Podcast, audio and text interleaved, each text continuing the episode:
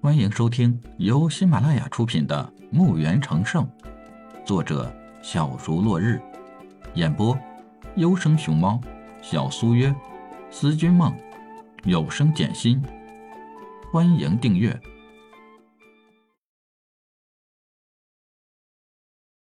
一百六十四集。懂事的小童把掌柜的送出了门，回身关好院门，先去给李海交代了一下，就要去看他母亲。李海叫住了他，又拿出一瓶药剂和一个三层的食盒。小童，这里是食盒，里面有些饭菜，和这瓶药剂一起交给你母亲服用。等到你母亲安顿好，你再过来。去吧，不要让你母亲担心。是师傅，那弟子这就去。李海就开始从前院把两百根木材用内力包裹住，搬到了后院。李海按照梅花桩的样式布置好木桩，看着还算满意。这时候，小童也来了。你吃饭没？弟子不饿。看着这稚嫩的孩子，满头是汗，李海为他抹去。拉着他的手走到了石桌前，打开了食盒。小童眼前一亮，这里面全部是香喷喷的饭菜。李海把饭菜放到了石桌上，小童的口水已不经意间流了出来。李海心里有些酸酸的感觉。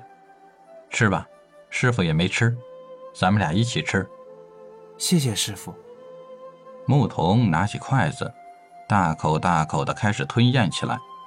他已经好久没有能吃到过一顿饱饭了，小眼睛虽然是充满幸福，可是，一滴滴的泪珠滴答滴答的落到了石桌上。牧童终于放下了手中的筷子，冲入师傅的怀里，放声大哭起来。一年来，他没有哭过，尤其是见到母亲时，永远就是一副笑脸，细心的照顾着母亲，一个十一二岁的孩子。在地球上，也不过就是个正在上学的孩子。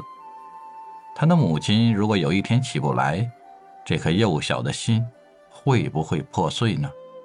师傅两天来对他的关爱，让他暂时不用为这个破碎的家承受了。小童哭累了，也睡着了。李海把小童轻轻地抱回屋里，为他盖好被子，出了房间。放心吧，小童，有师傅在。以后你的人生会好起来的，李海轻声地承诺着。不远处，一个妇人流着泪水。李海知道这是小童的母亲，年约三十几岁，面容清秀，就是有些憔悴。李海缓步向小童的母亲走去。小童的母亲见到李海走过来，就要俯身下拜。贺连云呐，给恩公磕头了。李海见此也不好上前扶他，于是李海只好用起内力扶起了他。你无需如此，我与小童有缘，你不必感谢我。既然我收他做徒弟，那么为他做些事也就是应该的。我有一事，可不可以问你？先生，您请说。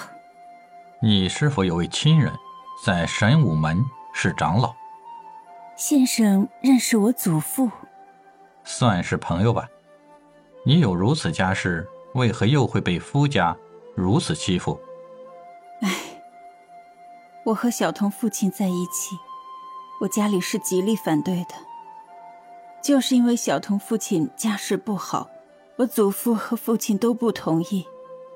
无奈我和小童父亲是真心相爱，家里不同意。我只有和小童父亲私奔了。从那以后，家里就再也没有找过我们。想必家中长辈已放弃我了。我和小童父亲来到他家中后，他对我一直很好。小童父亲是家中长子，还好公公没有反对我们，日子过得也很幸福。没想到。去年家中突遭变故，小童父亲在外被人谋害，我和小童也被二叔赶出家门，说我来历不明，不承认我是穆家的人。那你就没想过回去找你家人吗？我哪还有脸回去啊？这么多年，家中也没派人来找我们，我也没有脸再见父母。说着，牧童的母亲轻轻的哭泣起来。见此，李海也不好说什么，只有等到牧童母亲哭完再说。